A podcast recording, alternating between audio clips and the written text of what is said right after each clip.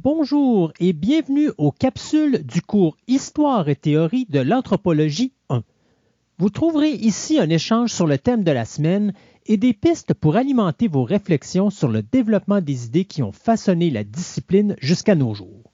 Et nous sommes arrivés à cette dernière capsule qui est intitulée L'anthropologie aux prises avec les mondes contemporains. Mon nom est Christophe Lassens et à mes côtés, j'ai toujours la chance d'être euh, en présence de Monsieur Martin Hébert. Martin, on termine aujourd'hui donc Histoire et théorie de l'anthropologie 1 euh, avec cette euh, cette section où est-ce que, bien, écoute, de toute façon, on s'était laissé la dernière fois en discutant là, des, des, des changements importants au sein de l'anthropologie après la Deuxième Guerre mondiale. Là, on va couvrir, je pense, dis-moi si je me trompe, la période à peu près des années 1950-1960. Euh, absolument. Et il y a une raison, en fait, pour laquelle on a découpé le, cours en deux grandes sections, c'est-à-dire Histoire et théorie 1 et Histoire et théorie 2. Euh, c'est que effectivement, euh, on, peut dire là qu'autour de 1960, euh, il y a vraiment des transformations profondes qui se, euh, qui, se produisent dans la discipline anthropologique, qui reflètent en fait euh, des transformations dans le monde en général. Donc, pour cette raison-là, on fait une, distinction là entre d'un côté ce qu'on pourrait appeler peut-être l'anthropologie classique, qui est celle dont on a parlé dans, tout au long de ce cours-là, et ce qui va venir après, qui est une anthropologie plus critique, plus éclatée. On va conclure la, séance d'aujourd'hui justement sur une petite fenêtre là, ouverte sur euh, ce futur-là. Euh, juste pour vous dire que euh, avant d'enseigner le 1, j'enseignais Histoire et théorie 2 et en fait la séance qu'on a ici était la première du deuxième cours. donc juste pour vous montrer à quel point on est à une période charnière là, qui, où on va revenir beaucoup justement euh, sur cette question du colonialisme, de ses conséquences, mais surtout où le thème central qui va revenir euh, est certainement celui du changement social. Hein. Euh, si Christophe, tu te rappelles un peu du cheminement qu'on a fait dans, dans ce cours-là, on a eu une période au 19e siècle où on parlait beaucoup d'évolutionnisme. Hein. les grandes fresques là, qui reconstituaient l'histoire de l'humanité à partir de, l'invention du feu aller jusqu'à aujourd'hui. Et on a vu graduellement qu'au début du 20e siècle, les anthropologues ont commencé à se méfier beaucoup de ces reconstitutions historiques, euh, ont commencé à, se méfier justement de ces panoramas de l'histoire pour se concentrer vraiment sur les sociétés actuelles qu'ils pouvaient observer sur le terrain. Euh, Malinowski est peut-être l'exemple le plus typique de ça. Donc, il y a eu vraiment un, aplatissement là, à un moment donné où on parlait plus d'histoire du tout, ou presque, parce qu'on avait comme été marqué par euh, les abus, en fait, et, le racisme qu'il y avait dans, un certain nombre d'approches évolutionnistes. Mais ce qu'on a vu, par exemple, la semaine dernière, c'est que euh, certainement dans les années 30, 40, 50, les, les gens se rendent compte que ben on peut pas parler de société comme des, des ensembles statiques. Euh, les sociétés changent et particulièrement durant cette période-là. Donc autour de la Deuxième Guerre mondiale, il devient absolument impossible de, de parler de société humaine sans parler de leur transformation. Donc c'est un peu par cette fenêtre-là qu'on va aborder euh, le dernier droit dans, le cours d'aujourd'hui, c'est-à-dire en parlant d'un certain nombre d'auteurs, euh, en particulier deux auteurs euh, associés à l'anthropologie sociale britannique, Edmund Leach et, Max Gluckman, qui se sont beaucoup intéressés justement à cette question du changement social tout en sachant que le changement social est peut-être quelque chose d'un peu plus complexe à, étudier qu'on pensait au départ. Donc, juste pour euh, dire les choses de, la manière la plus euh, compacte possible, à partir des années 50, ce qui est en train de disparaître, c'est vraiment une sorte de modèle, on peut dire stéréotypé de l'anthropologue euh, qu'on voit dans les films ou qui reste un peu encore aujourd'hui dans l'imagination des gens, c'est-à-dire la personne euh, extérieur euh, arrivant d'Europe et allant euh, au sein d'une tribu qui aurait pas changé depuis des millénaires et complètement coupé du monde. Donc, ce visage-là de l'anthropologie change très très rapidement Parce que, comme on l'a vu la semaine dernière, rendu à la Deuxième Guerre mondiale, on se rend compte qu'il y a très, très peu de sociétés du monde qui, qui n'ont jamais eu de contact avec, euh, avec la modernité. Au milieu du 20e siècle, les États couvrent à peu près la totalité de la planète. Les régimes coloniaux ont vraiment euh, pénétré l'intérieur des terres de plusieurs pays euh, et, et, les groupes qui n'ont pas eu de contact euh, sont tout à fait une, minorité parmi les minorités. Donc, juste pour euh, te situer un peu dans, la généalogie qu'on avait fait, euh, quand on avait commencé à parler de, l'anthropologie sociale britannique, euh, on avait dit bon ben ok Malinowski est, un pilier là au début du 20e siècle. Il a formé beaucoup d'étudiants, mais à mesure que les approches de Malinowski devenaient de moins en moins populaires, ben on a vu d'autres influences s'affirmer. Euh, dont son principal compétiteur, on peut dire, là, euh, Alfred Radcliffe Brown, qui a, lui, influencé beaucoup la deuxième génération de l'anthropologie britannique, euh, dont ce fameux Edward Evans Pritchard, dont on a parlé deux fois dans deux capsules, à deux moments assez distincts de sa carrière. Evans Pritchard, encore là, comme on l'a vu dans la dernière capsule, va réintroduire ou faire un plaidoyer justement pour euh, la réintroduction d'une perspective historique en anthropologie. Et son appel va être entendu par euh, ce qu'on pourrait dire la troisième génération d'anthropologues professionnels en Grande-Bretagne, euh, notamment par ce fameux Edmund Leach et Max Gluckman, qui eux vont se distinguer totalement de, de, ce qui se faisait dans, dans les années 20 en mettant justement le, le changement social au cœur de leur réflexion. Si je peux me euh, permettre, euh, est-ce que quand on arrive dans cette troisième génération-là, est-ce qu'il reste encore des brins des théories de Malinowski ou c'est vraiment celles de Radcliffe Brown qui ont vraiment pris le dessus puis il reste plus rien de ce que Malinowski avait, euh, avait sorti comme théorie à l'époque? Je dirais, du point de vue théorique, il, il reste plus grand-chose du fonctionnalisme de Malinowski, mais euh, au point de vue de la pratique de l'anthropologie, l'influence de Malinowski reste massive. En fait, rendu à cette époque-là, euh, son influence méthodologique, on va dire, là, elle va bien au-delà de, de l'anthropologie britannique et Malinowski a influencé l'ensemble de l'anthropologie, des anthropologies qui se pratiquent sur, sur la planète en mettant au centre de la pratique euh, le travail de terrain.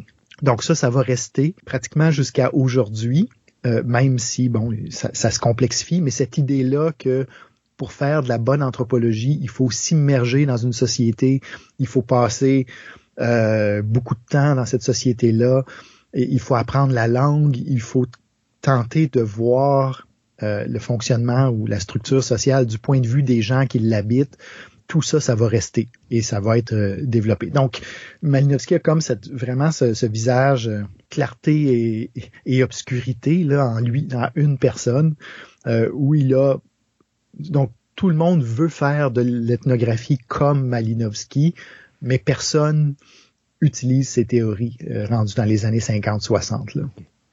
Donc, Edmund Leach va être un représentant tout à fait typique on peut dire, là, de l'anthropologie qui se développe à partir des années 50, euh, une anthropologie où le mot-clé va être celui de structure. Euh, les gens qui, qui s'intéressent à, cette période-là voient là, euh, ce mot-là apparaître partout.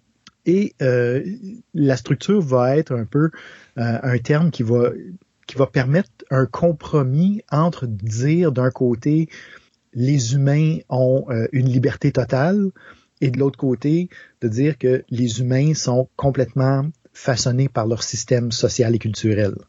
Donc, euh, ça, c'est un, un dilemme qui va rester assez longtemps, disons, dans, euh, dans, dans, les sciences sociales en train d'émerger. Et la porte de sortie donc, à ça va être justement de parler en termes de structure. Donc, si je peux te donner un exemple terre à terre, disons, on, peut penser à un jeu comme le hockey. Le jeu du hockey, avec ses règles, peut être vu comme une structure.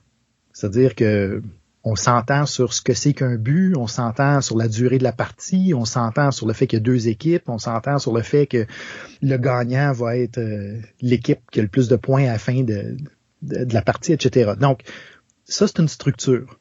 Mais de connaître les règles du hockey, ça te permet absolument pas de savoir ce qui va se passer sur la glace à un moment donné. C'est pas parce que tu connais les règles du hockey que tu vas savoir euh, si c'est le Canadien ou Buffalo qui va gagner demain matin.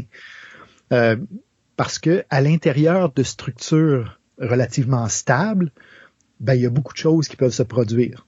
Mais je pourrais pousser plus loin, tant qu'à ça, je pourrais dire aussi les statistiques te permettront pas non plus de savoir à la fin ce que ça va donner comme résultat, même si sur papier, mettons, euh, Buffalo sera meilleur que le Canadien, le Canadien peut surprendre Buffalo puis gagner la partie. Absolument. Puis justement, la semaine dernière, on a fait allusion à certaines théories qui voulaient être prédictives là, en sciences sociales, qui, qui, utilisaient des super ordinateurs et des statistiques, etc. Euh, effectivement, je veux dire, le, ces approches-là sont, sont, très, très limitées. Euh, c'est sûr que si deux équipes se sont pris huit fois dans une saison, puis on est au neuvième match et il y en a une qui a, qui a lavé l'autre huit fois en ligne, tu peux bon, commencer à faire ta prédiction puis dire que le neuvième match risque de, de ressembler aux autres, mais euh, il, y a, toujours place à surprise. Exactement.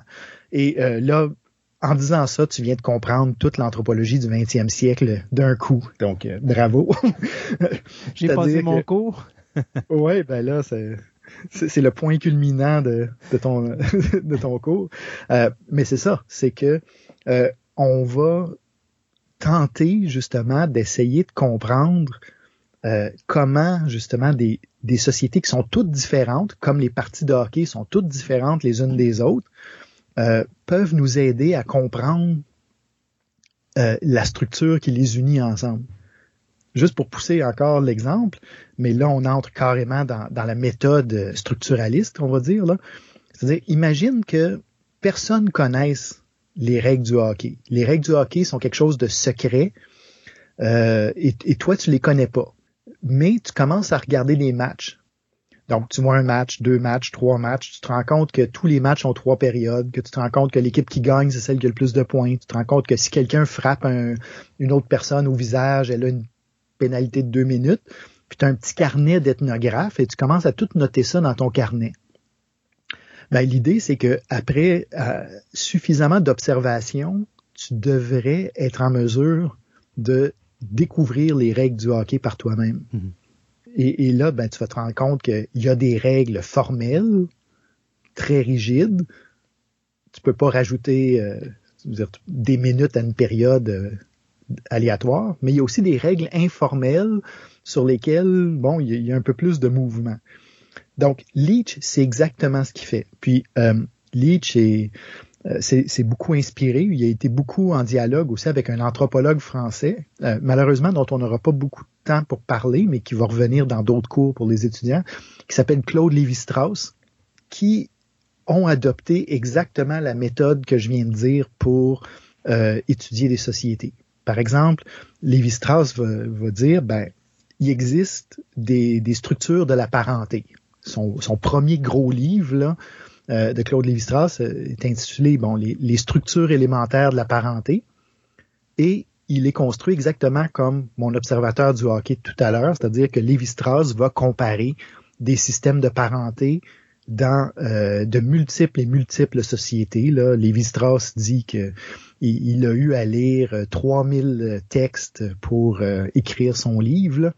Et en disant, ben, OK, ben, voici on a l'impression que chaque société, chaque culture a un système de parenté qui lui est propre. Mais quand on se met à déduire tranquillement quelles sont les règles communes, ben on en arrive à, euh, des règles presque universelles pour la pour les humains. Par exemple, Lévi-Strauss va dire ben une règle fondamentale de la parenté humaine, c'est la prohibition de l'inceste. Donc il va dire il y a des exceptions historiques, mais très très majoritairement, euh, la règle centrale de tous les systèmes de parenté du monde, c'est euh, un frère et une sœur euh, ne couchent pas ensemble. Donc, pour dire ça simplement. Donc, cette méthode-là qui part du spécifique, regarder des sociétés et les comparer, regarder une société dans le temps, etc., pour déduire des règles, va être appliquée par Leach. Leach va avoir une une différence importante de son mentor euh, Lévi-Strauss, c'est-à-dire que Lévi-Strauss, lui, il veut remonter jusqu'à quelque chose d'universel pour les humains, donc aux structures les plus euh, les plus fondamentales et les plus élémentaires. Leach dit ben ça c'est un peu euh, c'est un peu tiré par les cheveux. Là. Tu, sais, tu peux pas, à un moment donné, tu comme dans un terrain qui est plus mou, là, où tes interprétations sont, sont moins fondées. Mais cette méthode-là, tu peux certainement l'appliquer à une société en, particulier. Donc, pour comprendre les règles fondamentales, la structure fondamentale d'une société. Par exemple, euh, si tu veux déduire les règles de politesse euh, dans la société québécoise, ben tu peux aller dans des soupers de famille, une dizaine, une douzaine, une centaine de soupers de famille euh, dans, dans différentes familles, différentes configurations au Québec et encore là avec ton petit carnet d'ethnographe, ben tu commences à noter des traits communs et dire ben voici les règles du jeu, disons la politesse dans cette société-là, ben elle est plus ou moins organisée autour de certaines règles fondamentales. Donc Leach va adopter cette approche-là justement aux sociétés avec l'objectif de décrire cette fameuse structure sociale. Puis comme on disait, bon, avec notre exemple sur le à partir du hockey, là, c'est-à-dire que la structure sociale, c'est pas quelque chose d'abstrait, c'est pas quelque chose de, qui est juste dans la tête des gens, c'est quelque chose qui se voit concrètement dans les comportements, euh, dans l'organisation physique d'une société. Par exemple, tu peux regarder le territoire de la ville de Québec, tu compares euh, les différents quartiers et tu vas te rendre compte même si tu es un extraterrestre, disons, là, ou tu es quelqu'un qui, qui n'a absolument aucune idée de, de ce que serait une société moderne ou une société urbaine, ben, tu vas dans certaines dans certains coins de la ville, les maisons sont petites, euh, sont euh, sont peut-être bon, disons, valent moins cher et dans d'autres régions dans d'autres coins de la ville, tu des maisons qui valent une fortune.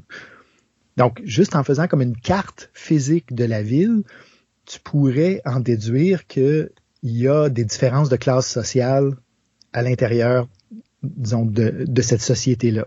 Et, ça, c'est quelque chose sur laquelle euh, Edmund Leach, euh, Claude Lévi-Strauss et, tout, tout cet univers de, de chercheurs qu'on appelle les structuralistes, là, ils vont beaucoup insister là-dessus, cette idée que la structure sociale est quelque chose qui peut se comprendre à partir vraiment d'observations empiriques.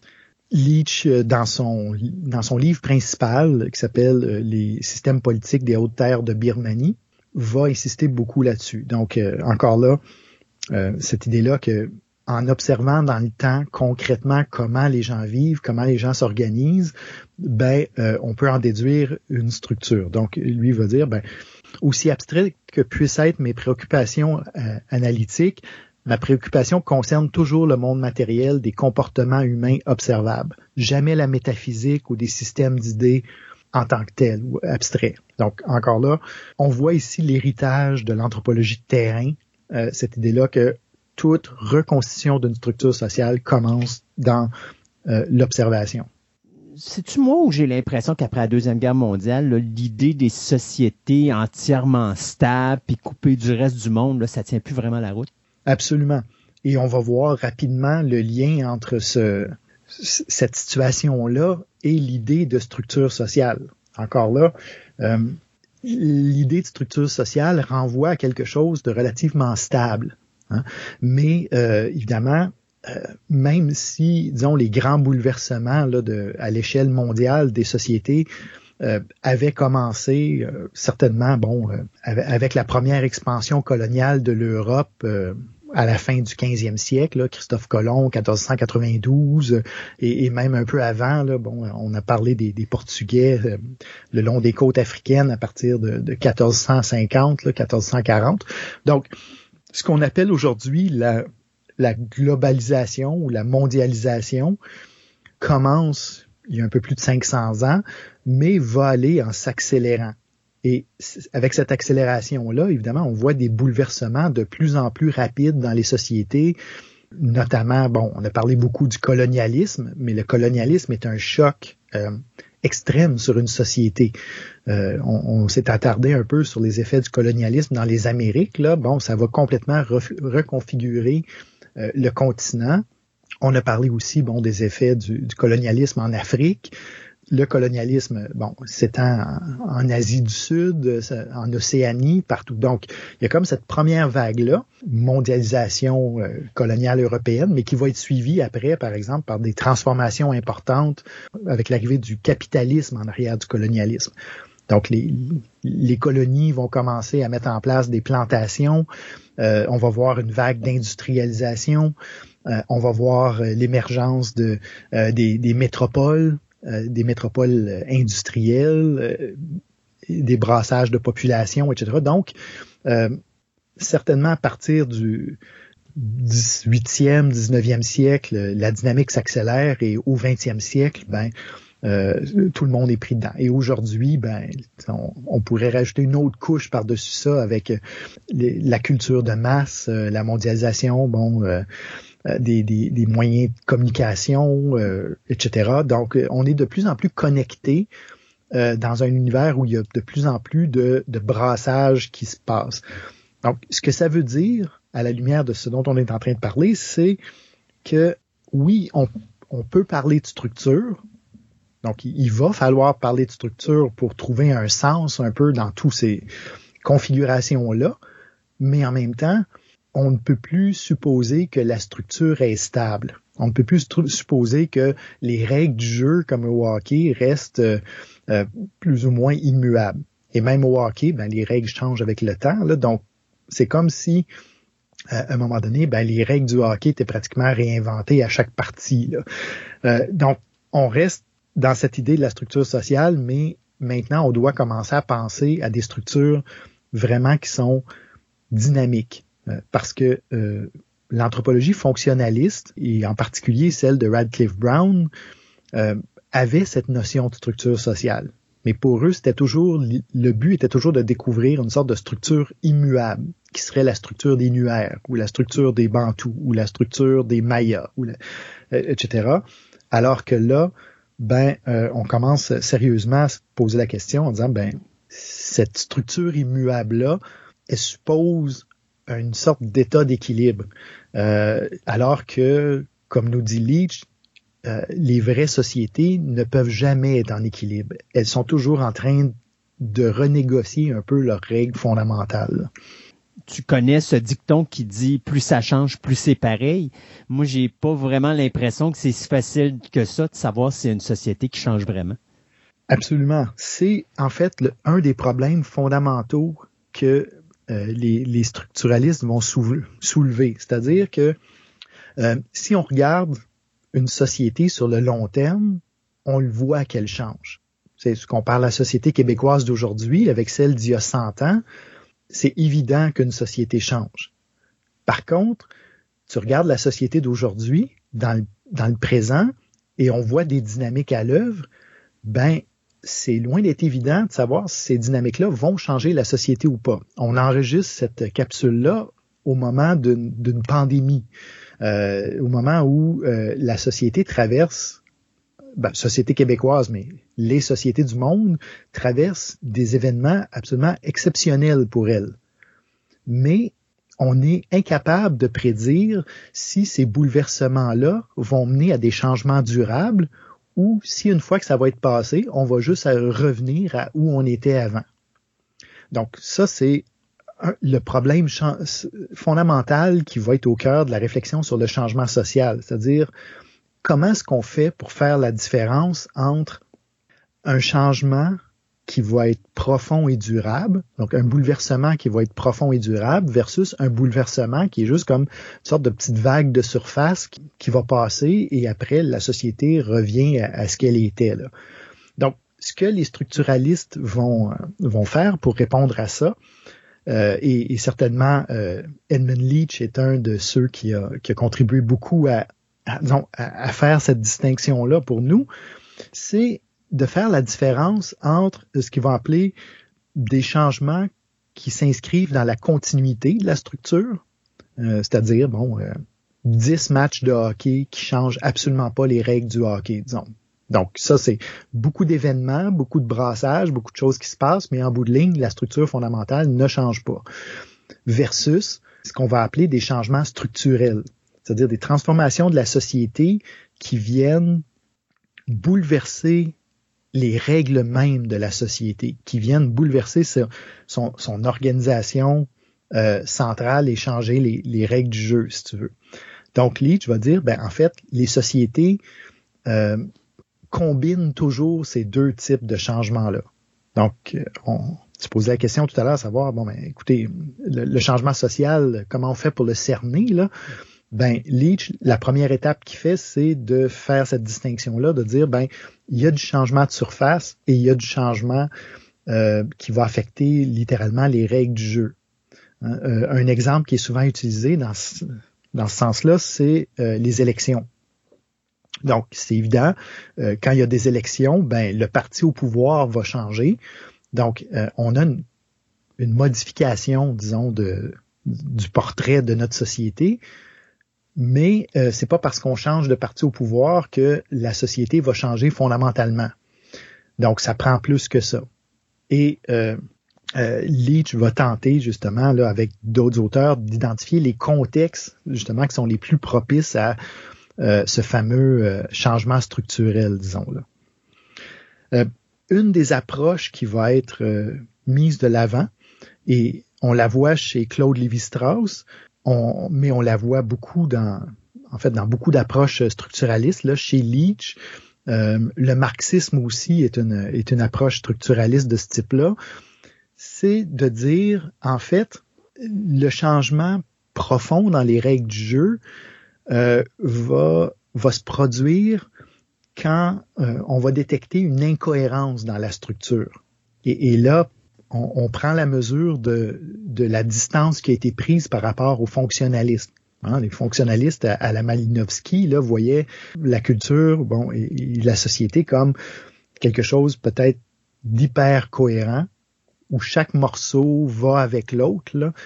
Un, un, des exemples de ça, si on fait un petit lien avec la science-fiction, là, mais c'est Dune. C'est Dune avec les, les Fremen euh, qui sont un peuple du désert, mais où chaque chaque élément de leur culture est tout à fait cohérent avec le fait d'habiter le désert. Euh, leur rapport à la mort, leur rapport à la richesse, l'eau c'est la richesse, leurs rapports euh, sociaux. Euh, c'est comme vraiment une horloge hyper cohérente là, où chaque comportement leur permet de, de s'adapter à leur environnement. Donc, les anthropologues, d'après les années 50, vont dire, ben, il n'y a aucune société du monde qui est aussi cohérente que ça. Il n'y a aucune société du monde qui est aussi euh, une machine bien huilée. Euh, toutes les sociétés ont des contradictions. Et c'est le jeu entre ces contradictions-là qui vont faire en sorte que nos règles, disons, la, profonde euh, organisation de la société va changer. Donc, c'est ce que euh, Lévi-Strauss amenait dans, dans, son livre Les structures élémentaires de la parenté pour expliquer le changement social c'est aussi justement ce que Leach va, euh, va amener et, beaucoup d'autres. Euh, si je peux juste donner un exemple euh, de mes propres terrains ethnographiques, au Mexique, les l'organisation des, des, villages autochtones, l'organisation historique, là on peut dire des, villages autochtones, c'est de diviser les tâches des, personnes et, en deux grands groupes. Donc, tu as les tâches ou les, charges, on va dire, euh, les charges civiles et les charges religieuses. Donc, au cours de sa vie, une personne ben, va occuper bon une charge civile euh, du genre euh, être policier dans la communauté ou avoir une tâche d'administrateur dans la bureaucratie de la communauté et va aussi occuper des charges dans l'organisation des rituels, par exemple, donc plus en lien avec le côté religieux des choses. Donc, on peut dire dans ce sens-là qu'au cœur même de la vie du village, en fait, il n'y a pas une structure sociale, il y en a deux qui sont comme imbriquées une dans l'autre. La structure civile, la structure religieuse. Les interprétations classiques disent, ben, en fait, ces deux structures-là sont cohérentes entre elles. Et une personne va comme monter dans l'échelon social en, alternant, par exemple, une charge civile avec une charge religieuse euh, et, et etc. Et, chaque charge occupée est comme plus importante que l'autre avant. Donc, c'est comme l'idée de comment tu montes dans cette société-là. Mais euh, dans le contexte colonial, dans le contexte surtout de transformation religieuse dans les, euh, dans, les montagnes, dans les régions autochtones au Mexique, on a vu des gens qui ont arrêté euh, de s'impliquer dans les charges religieuses et se sont concentrés juste dans les charges civiles. Donc, qui ont comme monté super vite dans ces charges-là en refusant toutes les, charges religieuses.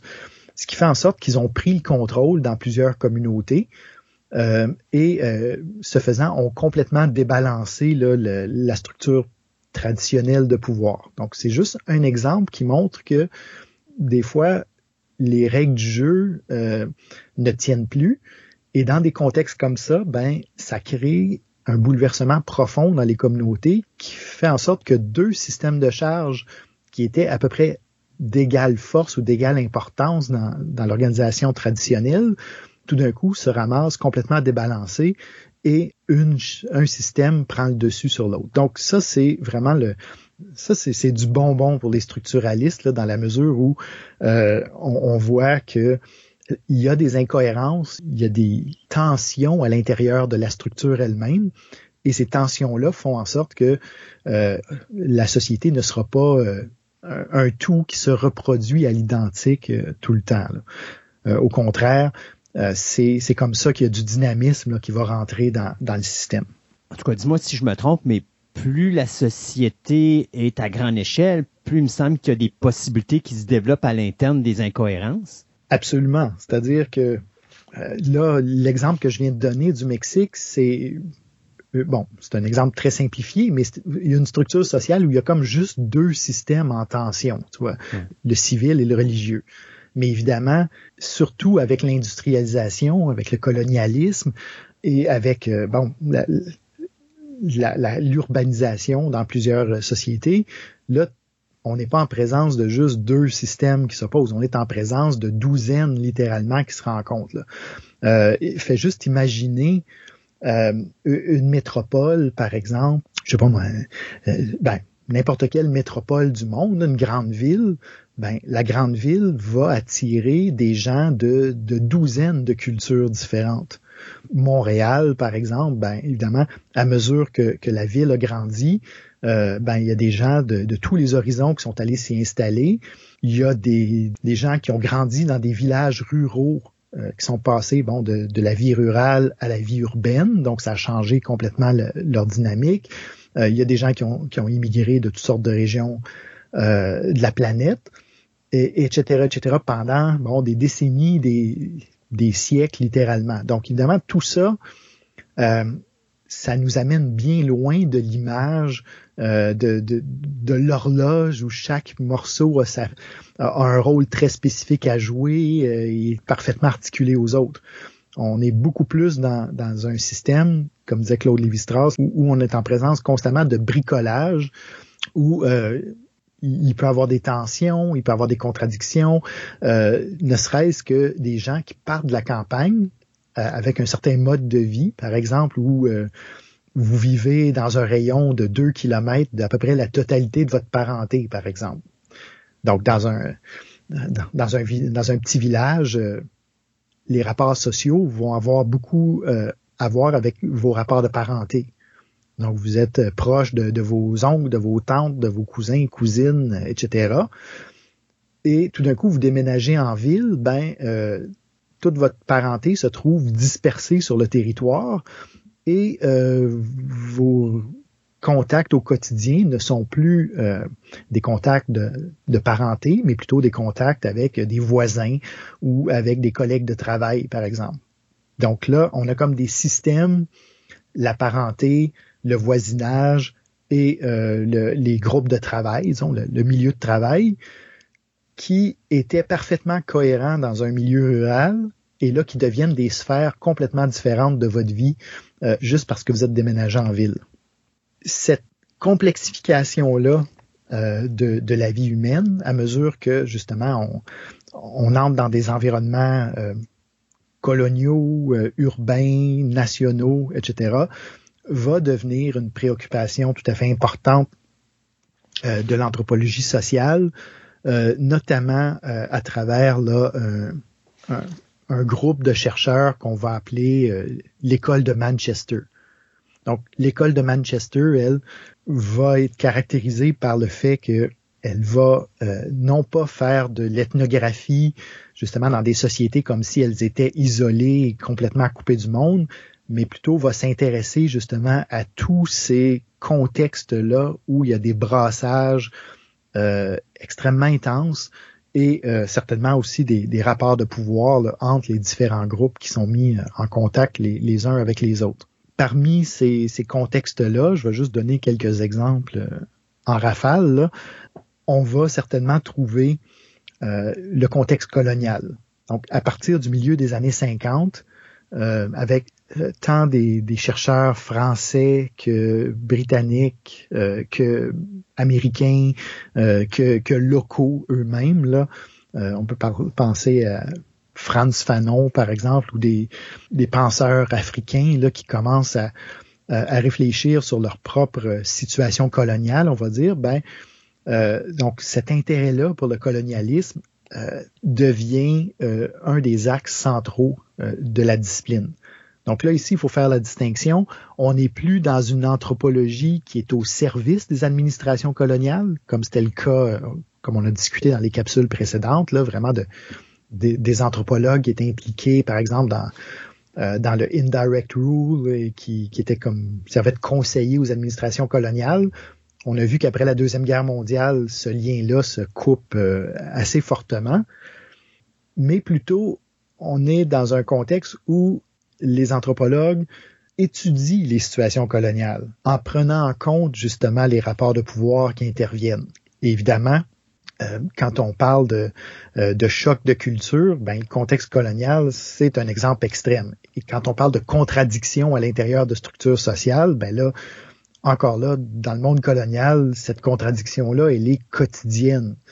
Euh, vous avez euh, votre propre euh, culture, disons, la culture à laquelle les gens s'identifient et qu'ils vivent au quotidien, mais vous avez aussi la culture du colonisateur qui souvent se présente comme supérieur ou qui veut, disons, bouleverser la vôtre, et etc. Donc, la contradiction ici, elle est euh, évidente et, on voit les structures sociales euh, certainement se transformer sous l'impact de, de ce colonialisme-là. On voit des, modifications dans les rituels, on voit des modifications dans, euh, les économies certainement, des groupes ethnographiques, etc. Donc, le contexte colonial va certainement être d'un grand intérêt pour cette anthropologie sociale qui est intéressée par le changement euh, sociale. On va voir aussi euh, un intérêt pour euh, les contextes d'expansion du capitalisme, l'étude, par exemple, de régions où il y a des plantations et pas juste regarder l'économie traditionnelle de chasseurs-cueilleurs dans le coin, là, mais de regarder vraiment l'impact qu'une plantation peut avoir. Donc, l'anthropologie du colonialisme est certainement un site très important pour ces approches-là. Euh, l'école de Manchester va aussi euh, attirer notre attention sur le fait que beaucoup de contradictions dans les systèmes sociaux peuvent être détectées dans euh, les contradictions à l'intérieur des, cadres légaux. Donc, dans les années 50, c'est le début de ce qu'on pourrait appeler l'anthropologie juridique, c'est-à-dire une anthropologie qui s'intéresse à à la manière dont euh, les tribunaux, par exemple, ou les systèmes légaux vont euh, coloniaux ou ceux de l'État vont entrer en contradiction avec, euh, on peut dire, les normes et les systèmes légaux traditionnels des populations qui sont insérées de force dans cet État-là. un exemple de ça, disons pas mal moins dramatique que ce qu'on voit en, dans un en contexte colonial, mais je pense qu'il illustre bien ça. Euh, c'est passé à Sainte-Foy il y a quelques années. Euh, il y a euh, une personne euh, qui habitait Sainte-Foy qui se faisait une sorte de spécialité, si tu veux, de recueillir les oiseaux blessés. donc les voisins du quartier savaient que si un oiseau frappait ta fenêtre et tu le trouvais blessé, ben tu pouvais aller le porter à, à cet homme-là. Et lui, dans sa cour, ben, il s'était fait une espèce de clinique vétérinaire, si tu veux, là, pour les oiseaux euh, euh, récupérés ou les oiseaux blessés comme ça. Donc, il y a quelqu'un qui est connu dans le quartier. Euh, les gens le voient comme une sorte d'ange gardien des oiseaux, si tu veux. Là. donc, dans les normes locales, cette personne-là fait quelque chose de bien.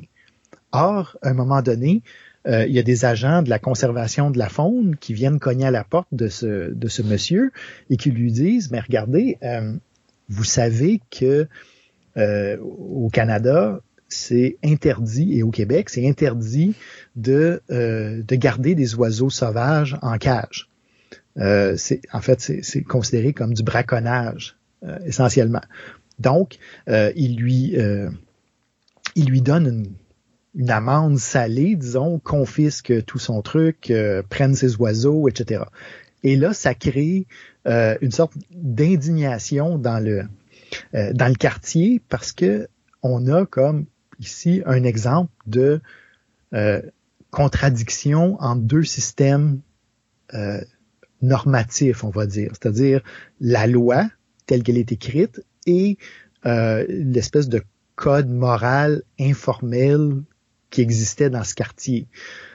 donc, l'anthropologie juridique va s'intéresser à ces moments-là où il y a des, des contradictions comme ça qui ressortent là euh, entre un, système légal et les, les, règles non écrites, on peut dire, d'une société. Les systèmes de droit traditionnel, par exemple, ou les systèmes, euh, euh disons, euh, de justice populaire versus ce qui se passe dans les tribunaux. Donc, on va on va certainement s'intéresser à ça et justement à la manière dont ces contradictions-là font changer les règles du jeu. Euh, un autre cas intéressant au, Québec était la dame de Drummondville qui avait décidé de faire euh, un jardin sur sa pelouse en avant et qui avait reçu euh, une amende de sa municipalité parce que c'était pas c'était pas une pelouse justement. Et donc là, on voit des contradictions des fois, c'est ça, entre les comportements, est-ce que les gens considèrent acceptable et le système légal évidemment, tu peux imaginer que dans un contexte colonial où la loi elle a été écrite par des, puissances européennes, qu'on tente d'appliquer cette loi-là à des systèmes euh, euh, de, de droit coutumier euh, africains ou autochtones des Amériques, etc. Bon, la contradiction est, flagrante dans bien des cas. Euh, un autre contexte qui va intéresser beaucoup l'école de Manchester, c'est celui évidemment de l'urbanisation, pour des raisons dont je parlais tout à l'heure, c'est-à-dire que quand on cherche des, contextes de, brassage, euh, de, systèmes sociaux, euh, de vraiment de, mise en relation de, structures sociales différentes et de, de changement social très accéléré et très profond, ben évidemment les villes sont sont des contextes euh, qui se prêtent exceptionnellement bien à, ce genre d'études-là. Euh, sans parler justement du fait que l'urbanisation, c'est pas juste un changement dans, les normes et les manières de vivre, mais c'est aussi la confrontation avec euh, des sociétés de classe. Donc, à travers tout ça, cette étude de la dynamique, des, des, tensions et contradictions à l'intérieur des, des, des, sociétés contemporaine, on peut dire, à la grandeur de la planète, évidemment, on va accorder une place importante euh, aux dynamiques de classe. Euh, le, passage de, paysans qui deviennent des ouvriers en ville, ben, va euh, provoquer toutes sortes de transformations importantes. Là. Est-ce que c'est moi ou il me semble que dans les années 50, l'anthropologie, elle a l'air à s'intéresser beaucoup plus à des sociétés qui sont de plus en plus instables? absolument. C'est-à-dire que jusqu'à maintenant, on a parlé d'une sorte de tendance euh, euh, historique qu'on pourrait dire euh, graduelle, c'est-à-dire plus d'urbanisation, plus d'industrialisation, plus de, de brassage et de contact entre les populations. Mais effectivement, cette tendance historique-là, elle n'est pas linéaire, elle n'est pas uniforme. Il y a des moments où euh, elle va s'accélérer et où la, rupture va devenir encore euh, beaucoup plus évidente.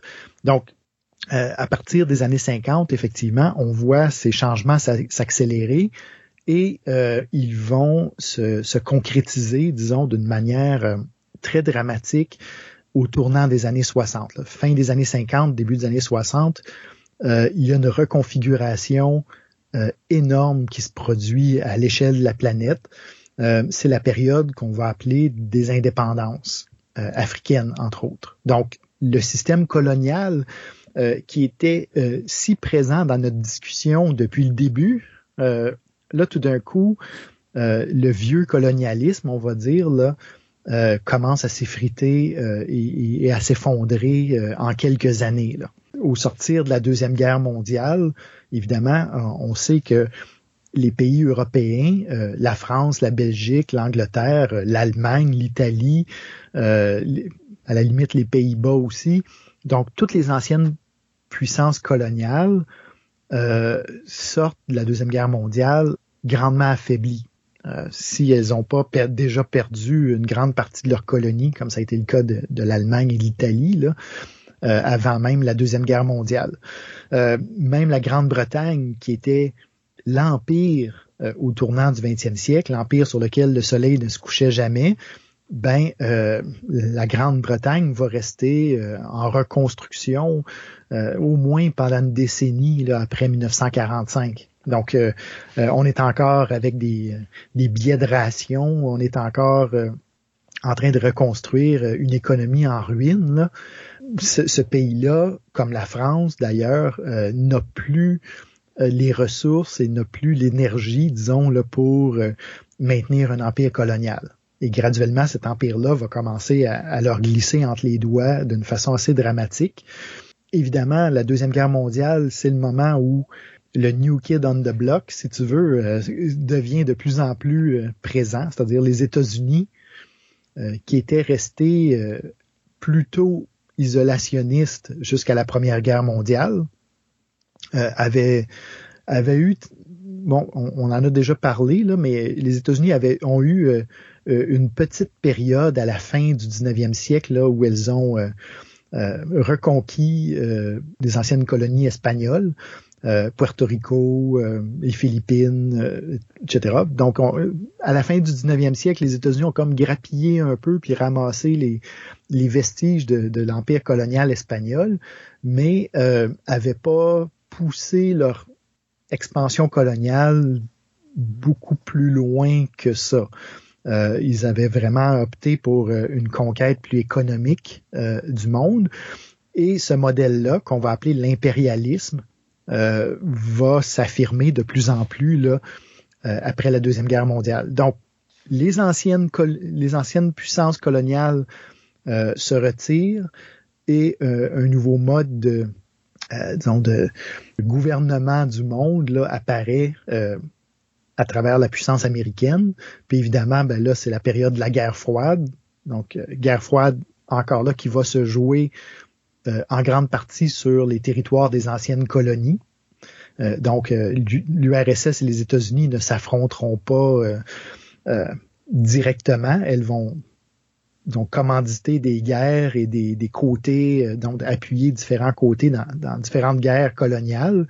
En Asie du Sud-Est, par exemple. Donc là, dès 1951, là, c'est le, on commence à voir disons, la, guerre du Vietnam se profiler, euh, donc avec la guerre d'Indochine, euh, les États-Unis vont commencer à, exercer leur pouvoir euh, impérialiste beaucoup plus sur l'Amérique latine, par exemple, commencer à renverser des gouvernements, commencer à, appuyer l'expansion de, de, compagnies américaines, etc. Donc, tout ça pour dire que les dés sont vraiment en train d'être brassés à nouveau là, et les groupes les personnes qui en souffrent le plus ou en subissent les, conséquences, ben, sont les personnes qui habitent les, euh, les terrains ethnographiques classiques.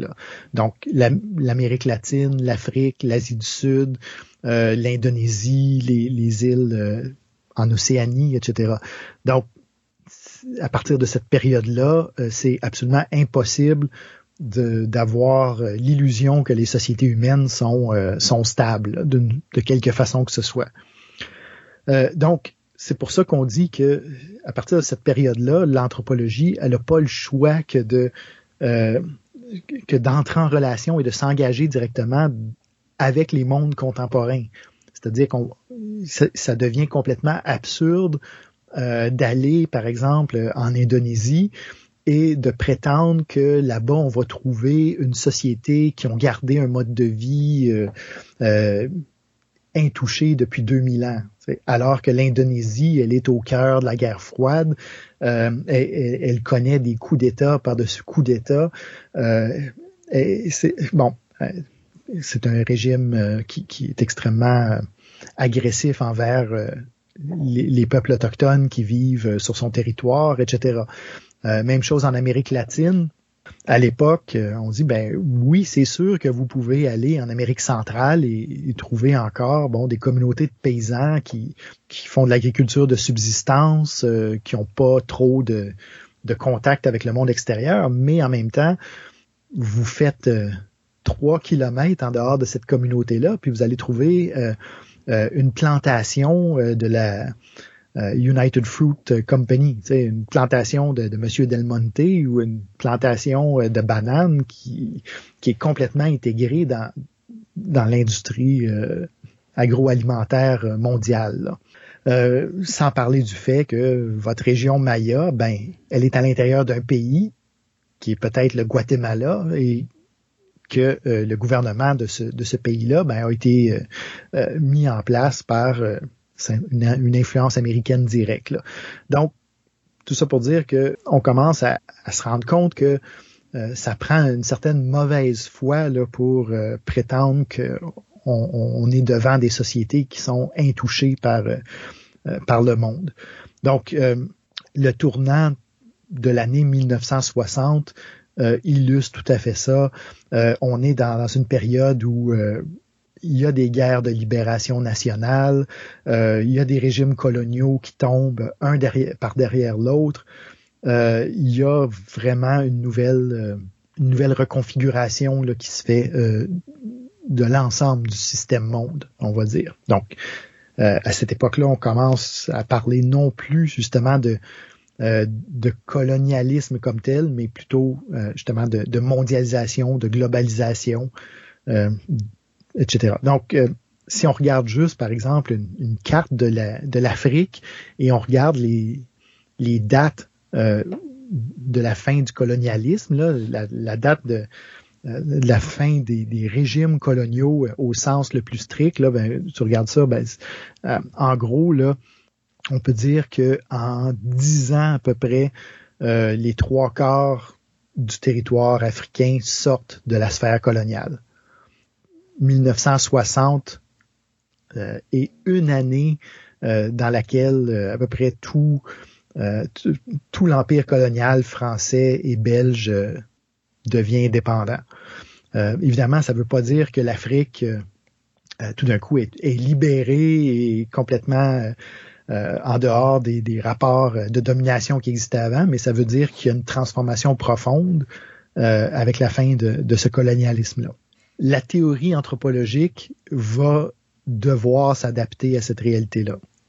Une chose qui est importante de noter, c'est que le changement dans la théorie anthropologique ne vient pas nécessairement de l'intérieur de la discipline. Il vient beaucoup plus euh, de pression que les gens sur le terrain font sur les anthropologues en disant, ben, finalement, votre manière de nous étudier comme si on était des représentants de nos arrière-grands-parents puis que notre culture avait pas changé en 150 ans ne convient pas.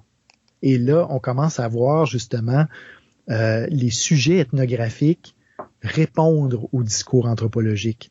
Euh, dire, ben regardez, là, simplement nous décrire euh, en fonction de notre société traditionnelle, ça fonctionne plus. Là, on veut que vous parliez de nous tel qu'on est aujourd'hui cette influence-là sur la discipline, le fait que les sujets ethnographiques commencent à avoir un regard critique sur l'anthropologie elle-même, euh, avec raison, parce que l'anthropologie, euh, à l'époque, évidemment, garde toujours cette vieille association avec euh, les empires coloniaux, donc ça devient un, un, fardeau à porter, on peut dire.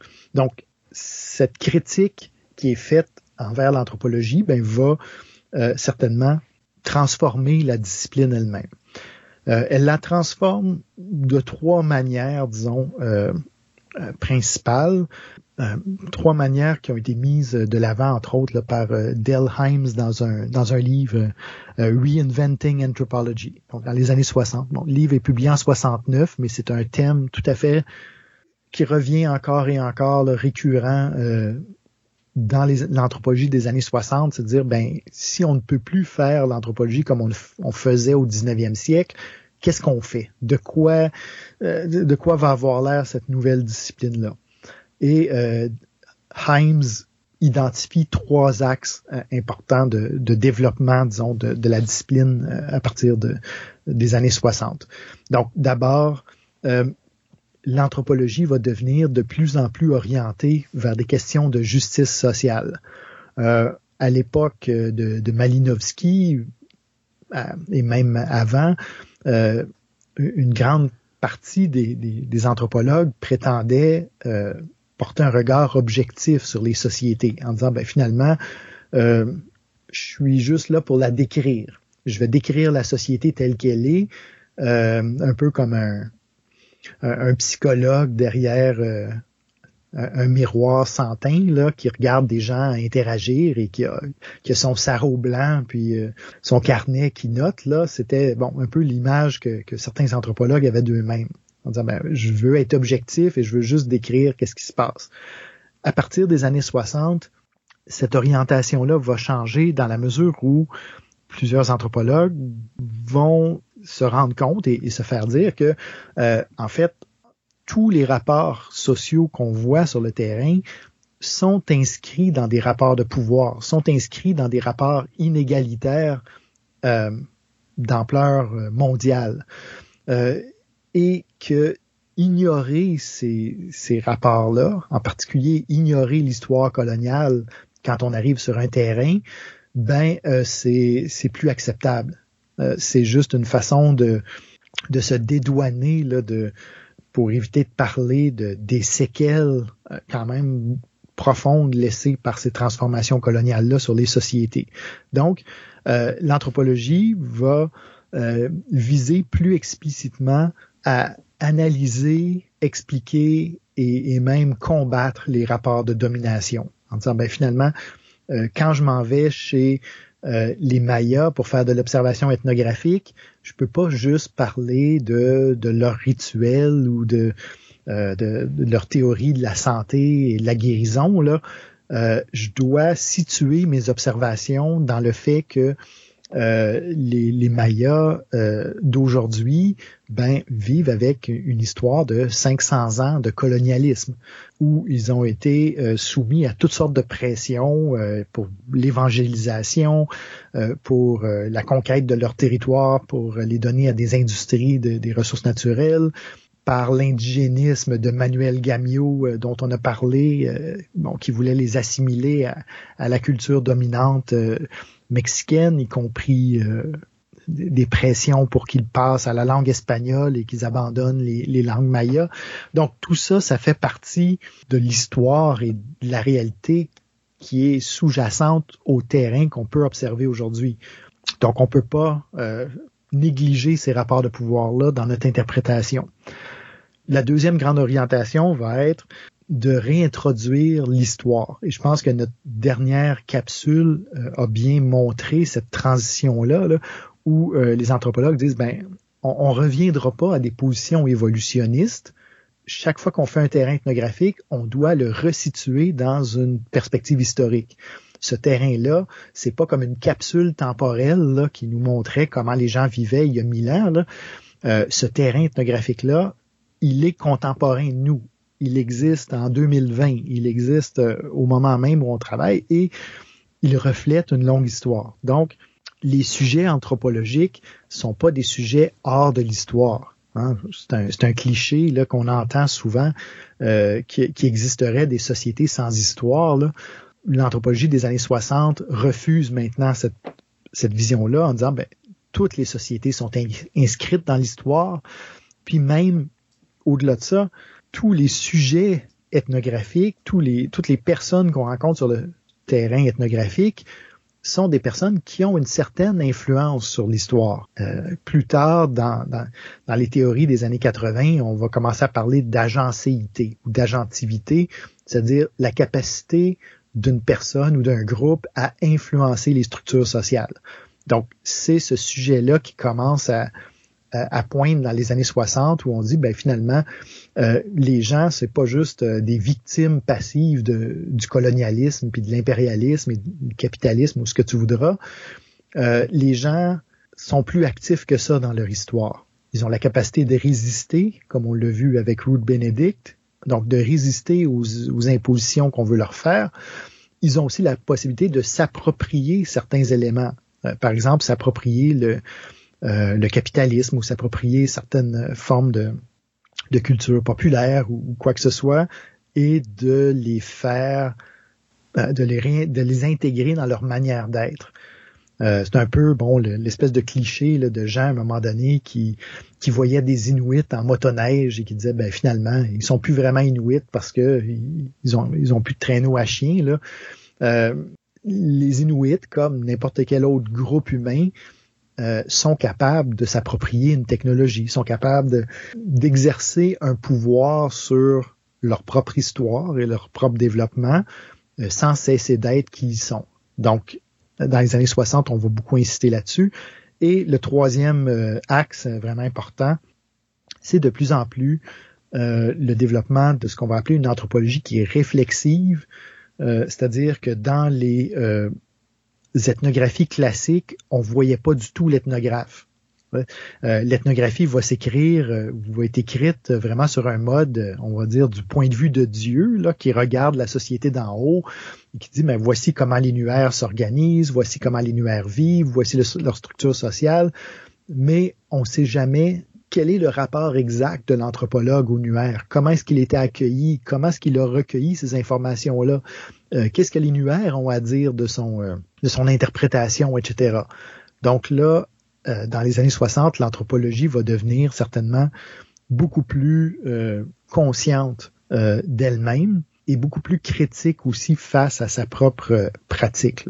Donc, ces transformations-là profondes dans la discipline qui vont comme je disais, aboutir sur ce qu'on va appeler l'anthropologie critique, bien évidemment répondre, euh, comme je l'ai dit, à un changement majeur à l'ensemble, donc sur l'ensemble de la planète, euh, qui est euh, certainement très lié avec la montée de, de l'hégémonie des États-Unis, avec la guerre froide, avec un contexte justement là, qui où, où, justement l'arme de conquête euh, n'est plus euh, l'armée coloniale nécessairement, mais plutôt euh, la compagnie qui vient s'installer, le, un coup d'État qui est, organisé dans un pays, etc. Donc, à partir de 1945, la place accordée en particulier aux transformations économiques qui sont provoquées par la, nouvelle vague de globalisation qui vient après les, les, les indépendances va occuper beaucoup les anthropologues. Donc, le thème de la transition au capitalisme euh, dans plusieurs sociétés ethnographiques va devenir euh, une sorte de motif là, euh, complètement récurrent. Et là, on va voir des ethnographies qui ne parleront plus juste de petits paysans, mais qui vont dire, ben, OK, comment ces petits paysans-là autochtones, par exemple, vont être impactés ou vont résister à l'implantation de l'usine dans leur région, par exemple. Euh, il, y a un, livre euh, important sur le Guatemala qui a été écrit dans, les années 50 euh, qui s'appelle Machine Age Maya. donc Maya de l'ère industrielle, si tu veux, là, d'un anthropologue qui s'appelle Manning Nash. Et ce livre-là, justement, pose la question de dire, ben, quel est l'impact d'une industrie textile, d'une usine de textile qui vient s'installer dans une région de paysans mayas? Et, de paysannes Maya. Donc, ils vont commencer à, euh, embaucher des, brodeuses, euh, commencer à embaucher des femmes Maya pour travailler sur les machines euh, de, l'industrie textile. Et l'auteur suit un peu cette transformation-là en montrant, bon, ben, par exemple, quel est l'impact du fait, ben, premièrement, que les femmes travaillent à l'extérieur de la maison, que, les femmes reçoivent un salaire Euh, donc, de passer d'une économie de subsistance à une économie de salariés, ça change beaucoup de choses dans, une société. Donc, toi, on revient sur ce thème du, du changement social et changement social provoqué par euh, toute une économie politique là, euh, d'un monde en train de changer. Puis en faisant ça, on s'éloigne de ce qu'on appelle l'anthropologie qu'on peut voir dans les vitrines de musées. Absolument. En fait,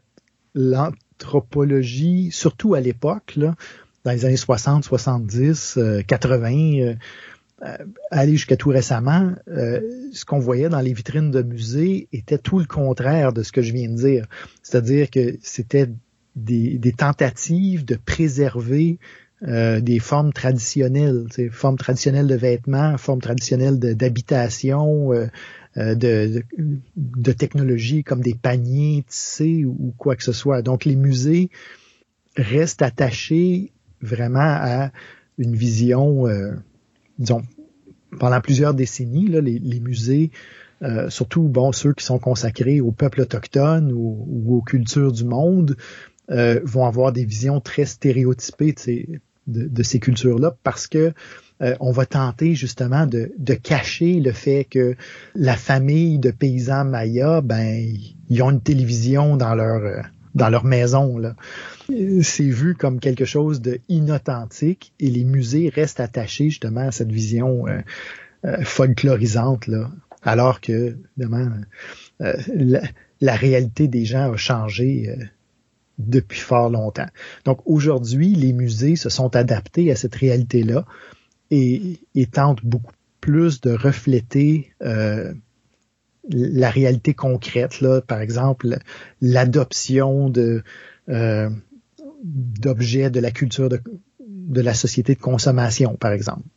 La télévision, l'impact de la radio, l'impact des euh, de la culture populaire sur les sur les traditions autochtones, euh, font, euh, vont commencer à, euh, à, faire leur apparition dans les musées et ça devient un nouvel univers complètement fascinant de, de toutes sortes de contacts et de mélanges qu'on n'aurait jamais pensé. Entre autres, dernièrement, je voyais circuler des, images de, boucliers euh, de, guerriers en Papouasie-Nouvelle-Guinée. Donc, euh, on est dans une région du monde où euh, la culture guerrière traditionnelle, elle était très, très forte. Donc, des sociétés où mener des expéditions guerrières, capturer un ennemi, etc., était extrêmement valorisé. La société en question, dont j'oublie le nom, mais c'est en Papouasie-Nouvelle-Guinée, là, avait comme tradition de peindre des animaux euh, sur leur bouclier. Donc, c'est une espèce de grand bouclier là, qui est à peu près euh, un mètre et demi de, haut et rectangulaire. Donc, euh, ça donne de la place pour pour dessiner, si tu veux. Donc, qui mettait bon des historiquement des figures de d'animaux féroces ou d'animaux courageux. Donc, si tu veux le donc analyser un peu la, la force de cet animal-là, tu le dessines sur ton bouclier. Et euh, on a trouvé euh, dans les années 60 euh, en Papouasie certains boucliers comme ça où il y avait une figure vraiment étrange qui apparaissait, qui était celle en fait du personnage de, bande dessinée Le Fantôme. Et, c'était vraiment lui, là, avec son habit mauve et son masque noir et, et sa bague là, en, en squelette, là, parce que ben les gens au fin fond de la jungle, euh, parce que, ben évidemment, il y avait des membres de leur tribu qui, avaient été vivre en ville, qui sont revenus au village, euh, avaient ramené des, bandes dessinées américaines euh, du fantôme. Puis le fantôme, ben, c'était le, évidemment l'habitant de la jungle, le défenseur, donc guerrier incroyable, etc. Donc eux ont dit, ben ouais, c'est, notre genre de gars, ça, c'est notre genre de, de modèle et on va on va se mettre à le dessiner sur nos boucliers. Donc là, tu vois des, des contacts, des appropriations très profondes et très réelles de, euh, de cette espèce de culture mondialisée là, de, de, pop culture. Donc évidemment, euh, ces, ces développements-là viennent choquer d'une certaine façon euh, une conception traditionnelle qu'on aurait pu avoir de l'anthropologie qui euh, semblait bon toujours euh, organisée autour de l'authenticité des cultures, autour des modèles traditionnels, etc. Et, là, on se rend compte qu'en fait, les sociétés changent, les sociétés s'empruntent, s'empruntent des, éléments une l'autre et, sont constamment en bouleversement. Donc, ça a amené plusieurs à se poser la question, ben, est-ce qu'on n'est pas arrivé finalement à la fin de l'anthropologie? Si on comprend l'anthropologie comme l'étude des sociétés traditionnelles, ben, dans un monde où il ne reste plus euh, aucune société qui est strictement traditionnelle, sans jamais, jamais avoir eu de contact avec euh, la modernité ou l'État ou le colonialisme ou, ou, la culture de masse euh, médiatique, etc., ben quelle place est-ce qui reste à l'anthropologie? évidemment, euh, certains vont s'acharner encore jusqu'à aujourd'hui à, juste étudier ce qu'ils considèrent comme traditionnel dans, dans, certaines sociétés, mais la plupart des gens vont dire, ben en fait, euh, on est une science sociale, on est une discipline qui s'intéresse plutôt aux cultures vivantes. Euh, pas aux cultures traditionnelles nécessairement, mais à la culture telle et à la société telle qu'elle existe, se développe avec ses contradictions, avec ses, ses changements profonds, ses changements de surface, euh, etc. Euh, et c'est ça qui va devenir notre nouvel objet. Donc, on n'est plus à la recherche là de nécessairement de, la lance la plus authentique et la plus traditionnelle. On, est plutôt en train d'essayer de comprendre ben, euh, comment cette lance-là s'est transformée, comment elle a été remplacée par un fusil, comment est-ce qu'elle est, euh, devenue euh, un objet juste rituel, etc. Donc, comment la, culture et la société se sont transformées et, ont, ont, négocié un peu leur forme avec le, monde autour d'elles. Donc, en fait, la nouvelle génération, on peut dire, d'anthropologues qui, qui monte à la fin des années 50 et au début des années 60 va dire, ben, les anthropologues les plus classiques euh, se présentaient comme des grands scientifiques, objectifs, etc. Mais dans le fond, ils étaient complètement aveuglés par leur obsession pour la société traditionnelle. Et euh, en fait, ils étaient, euh, ils, étaient obsédés par les objets authentiques et, et traditionnels au point d'ignorer volontairement euh, ce qui se passait vraiment sous leurs yeux.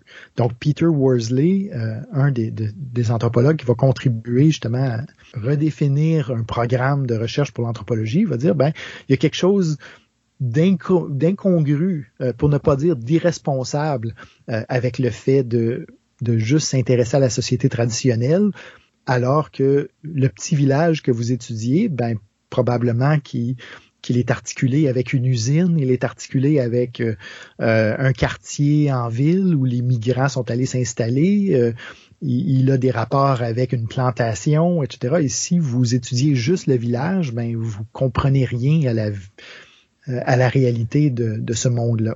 je parlais bon des Mayas, bon qui est un terrain que je connais un peu plus, mais vous allez aujourd'hui dans une communauté maya euh, des hautes terres du Chiapas ou au Guatemala, ben euh, tout le monde ou presque a des parents qui ont qui ont vécu aux États-Unis.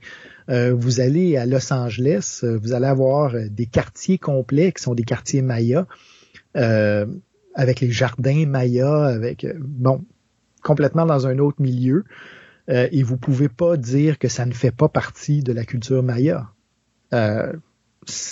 ça, en fait partie, se sont euh, appropriés. Est-ce qu'on doit considérer à ce moment-là que le mythe de la société primitive isolée, c'est pas mal terminé? Oui. C'est un, un mythe qui a duré longtemps, qui nous a empêché de, voir beaucoup de dimensions de la réalité.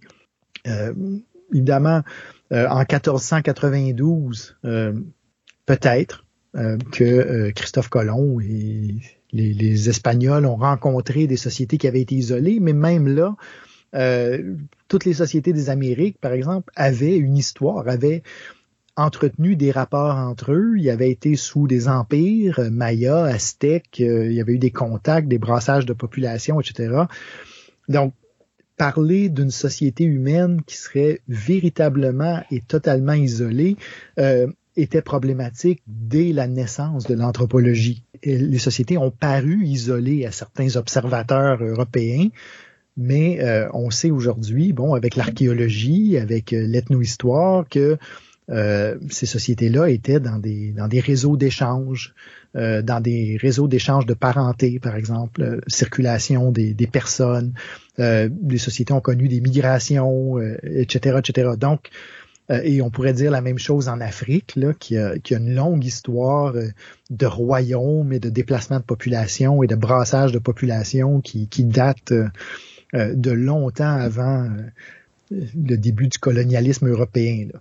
Donc, euh, cette idée-là euh, de la petite euh, société que vous pouvez mettre dans une vitrine de musée puis dire ben voici l'exemple pur de la société inuit ou l'exemple pur de d'une société maya ou, ou Yanomamo, peu importe, c'est un produit européen, c'est un produit de, de l'histoire coloniale et certainement dans, les années 50-60, euh, il devient totalement évident que euh, que ça tient pas la route. Euh, juste donner un exemple, le, premier terrain que j'ai fait dans une dans une société qui s'appelle les Tlapanec de, de l'ouest du Mexique.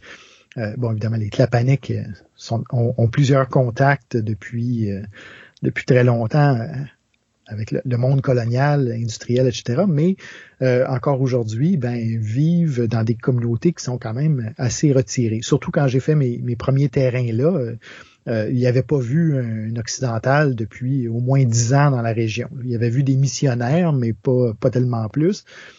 Euh, le premier matin, donc j'arrive, je m'installe. Euh, le, premier matin, qu'est-ce que j'entends? Euh, donc, il y a quelqu'un qui avait une radio, puis c'est Céline Dion qui joue. Donc, on peut pas se sauver assez loin sa planète, apparemment, là, pour pas l'entendre. Donc, même dans ce coin-là, ça faisait partie de leur quotidien que d'écouter du Céline Dion à la radio. donc, tout ça pour dire que, évidemment, ce qui était à tort ou à raison vu comme l'objet traditionnel de l'anthropologie, c'est-à-dire la petite société primitive isolée, euh, en bout de ligne, a jamais existé, euh, disons, de, manière euh, euh, prédominante sur la planète. Et de deux, ben, on voit que c'est un construit qui nous empêchait de comprendre les sociétés qu'on rencontre à travers l'anthropologie comme des sociétés qui sont tout à fait nos contemporaines, qui sont tout à fait des sociétés qui habitent, euh, disons, euh, un, système monde qui nous englobe tous et toutes. Donc, l'anthropologie va tirer beaucoup de leçons euh, de cette de cette réorientation là. et on peut dire que depuis cette époque-là, certainement, années 50-60, est une discipline qui va rester perpétuellement en crise, perpétuellement en train de se remettre en question et euh, de, de, disons de d'examiner ses propres euh, présupposés, ses propres préjugés face euh, aux, sociétés euh, qu'on représente dans les ouvrages ethnographiques.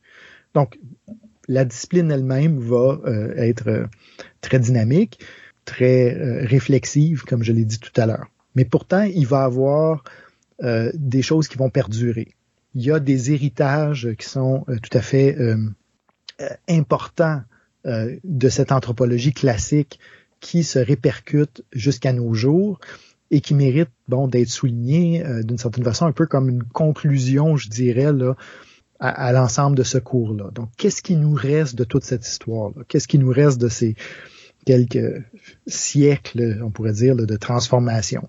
Ben, une première chose euh, évidente, c'est que l'anthropologie n'a jamais perdu euh, sa, perspective qui vise à étudier l'imbrication de la totalité d'une euh, réalité sociale et culturelle. C'est-à-dire qu'on on, l'a vu, bon, on a, on a, appelé ça, bon, le, le, le, le caractère holiste de l'anthropologie, c'est-à-dire qui s'intéresse à à l'articulation entre différentes dimensions de la vie sociale, le politique avec le religieux, le politique avec l'économique, le religieux avec l'économique, la parenté et religion. Donc, toutes sortes de croisements comme ça euh, qui euh, autrement pourraient être vus comme des thèmes séparés dans une société, ben, au contraire, sont étudiés euh, dans leurs imbrications et leurs enchevêtrements à l'intérieur de la discipline anthropologique. Ça, ça reste une force de cette discipline-là et euh, certainement quelque chose qui conditionne beaucoup son regard et qui a influencé euh, beaucoup d'autres euh, sociétés. Un autre élément qui reste au cœur de, de l'identité de l'anthropologie, c'est le fameux terrain. Hein, on en a parlé, quand, surtout quand on a fait le passage avec le travail de Malinowski, là, euh, l'anthropologie, elle est associée avec un travail en profondeur, un travail d'immersion dans un univers social et culturel. Euh, pas, pas juste regarder de haut à travers des statistiques ou faire une étude comparée de toute la planète d'un coup. Là. Euh, l'anthropologie, elle reste à son meilleur quand elle s'intéresse à des milieux ultra spécifiques et euh, quand elle entre vraiment profondément dans, dans le détail ethnographique et dans la description ethnographique. Évidemment, aujourd'hui, le terrain, ça veut plus dire nécessairement d'aller s'installer dans un village pendant un an et de regarder le cycle agricole de ce village-là. Euh, comme on vient de le dire, les gens du village eux-mêmes n'y restent pas en permanence. Un, village tlapanec ou un village maya peut avoir des, ramifications, euh, bon, à Mexico, à Los Angeles, euh, au New Jersey, à Montréal, euh, à l'île d'Anticosti, pardon, ou à l'île d'Orléans, excusez, où il y a des Mayas qui viennent cueillir des fraises. Donc tout ça, ça fait partie de l'univers Maya aujourd'hui. Tout ça, ça fait partie de l'univers de ce groupe-là, et vous ne pouvez plus comprendre la réalité de ce groupe-là si vous ne tenez pas compte du fait que euh, il y a toutes ces ramifications-là. Et, là, ben évidemment, euh, en plus de ça, on voit se développer euh, une ethnographie en ligne, par exemple, dans les communautés virtuelles, où il y a encore là des nouvelles règles, des nouvelles normes, des nouvelles formes de sociabilité qui, qui se reproduisent. Donc, l'ethnographie devient quelque chose qu'on va dire de multisitué, euh, une, une, pratique qui veut saisir plus des réseaux que ce qui se passe dans un point euh, très précis qui serait un village, par exemple. Et euh, ça, ça a aussi un impact très important sur la pratique de terrain. Ce caractère multitué, c'est que de l'époque de Malinowski, et bon, aller jusque certainement les années même 80 peut-être, le terrain ethnographique était un, moment fini dans l'histoire, euh, disons, du travail d'un anthropologue. C'est-à-dire que euh, il y avait les moments sur le terrain et les moments où on était dans notre bureau en train d'écrire. Euh, Malinowski a fait deux ans de terrain et est revenu euh, en Angleterre et en a plus fait de sa vie après. Il a continué juste à écrire sur ses, ses expériences antérieures. Aujourd'hui, le terrain vous suit. C'est-à-dire que vous allez, oui, dans, dans une région euh, autochtone, euh, bon, je vais, je vais au Chiapas ou euh, dans, différents coins du Guatemala, mais quand je reviens chez moi, ben, je reste en contact avec les gens du terrain. Ils sont tous connectés, ils ont des téléphones cellulaires, ils m'envoient des textos, on se parle par Skype. On, donc, le terrain devient en continu et les gens du terrain viennent euh, dans la société de l'anthropologue et disent ben oui, ben regarde, je passe par chez vous le mois prochain, euh, je vais te dire allô, etc. Donc, la coupure entre le lieu de privilège qui serait, disons, l'université ou le bureau de l'anthropologue et le terrain tend à disparaître et euh, on, prend conscience un peu plus du fait que on habite un monde commun. Là l'anthropologie devient aussi multidisciplinaire nécessairement parce que à mesure où on prend en compte l'histoire, on prend en compte l'économie politique, on prend en compte euh, les, dynamiques de l'État, les, processus judiciaires, etc., etc., ben, tout ça demande évidemment des outils qui sont peut-être pas ceux qui sont traditionnels euh, à l'anthropologue. Donc, Euh, on, a euh, vraiment ici, disons, des, projets puis des influences qui viennent, bon, des, sciences économiques, des sciences politiques, des sciences de l'environnement, du droit, de la, psychologie, des sciences de la santé, etc. Donc, euh, l'étude des sociétés en général aujourd'hui, elle est devenue beaucoup plus multidisciplinaire et l'anthropologie fait certainement pas exception à ça. Et surtout, je pense que le point euh, culminant de ça, on en a parlé un peu dans, le changement de la perspective euh, à l'intérieur de l'anthropologie critique, mais ça vaut la peine d'y revenir et, de conclure là-dessus. L'anthropologie euh, a certainement changé sa position éthique par rapport aux, aux, populations avec lesquelles les anthropologues travaillent. C'est-à-dire que dans l'anthropologie coloniale, euh, l'allégeance des anthropologues était souvent aux administrations coloniales. Et ils, servaient ce, processus d'administration-là et en deuxième lieu, peut-être, dans certains cas, euh, aux populations locales. Ce rapport-là s'est inversé, comme on l'a vu, surtout euh, après la Deuxième Guerre mondiale, où les anthropologues ont dit, mais notre première allégeance devrait être aux gens qu'on rencontre sur le terrain au minimum ne pas contribuer à empirer leur situation, à reproduire des stéréotypes, euh, mais évidemment, euh, possiblement même euh, entrer dans un dialogue qui nous permet de voir des rapports de pouvoir historiques et peut-être dans, une certaine mesure de, les corriger et, de les rééquilibrer. Donc, on entre ici dans une anthropologie qui est non seulement critique, mais qui peut être aussi même à la limite euh, engagé euh, dans des questions de droits humains, dans des questions de droits des, des peuples autochtones, euh, dans différentes questions de justice sociale. et c'est le thème général qui va vraiment traverser l'anthropologie à partir des années 60 jusqu'à aujourd'hui. on va voir toute une série de théories du, liées à l'analyse du pouvoir et de la résistance et euh, de ce qu'on va appeler ben, peut-être des processus même de, de décolonisation. Mais ça, comme on a dit, ça fait partie d'une autre histoire et euh, on ne veut pas repartir pour encore 15 séances sur euh, l'anthropologie de la deuxième moitié du 20e siècle. Donc, ça nous mène ici à la conclusion du cours. Alors, c'est ainsi que se terminent nos capsules sur l'histoire et l'anthropologie 1. Euh, euh, merci beaucoup, Martin, de m'avoir permis d'être présent à tes côtés.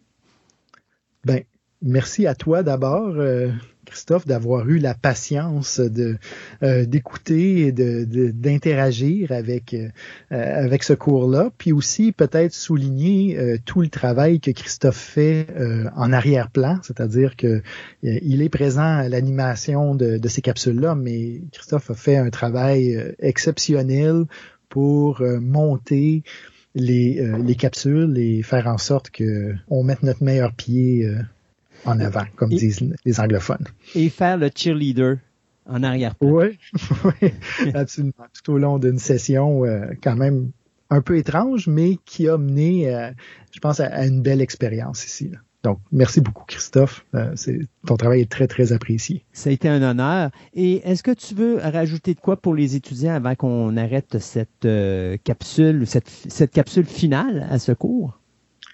Ben non, je pense qu'on a fait la, conclusion. Évidemment, on va avoir une séance en classe euh, qui va correspondre à, à, cette capsule-là, qui va être aussi notre séance de conclusion et de discussion générale. Donc, la suite en live dans quelques jours. Alors, bonne chance à vous tous, chers étudiants, et on se dit qui sait peut-être à une prochaine fois. Absolument.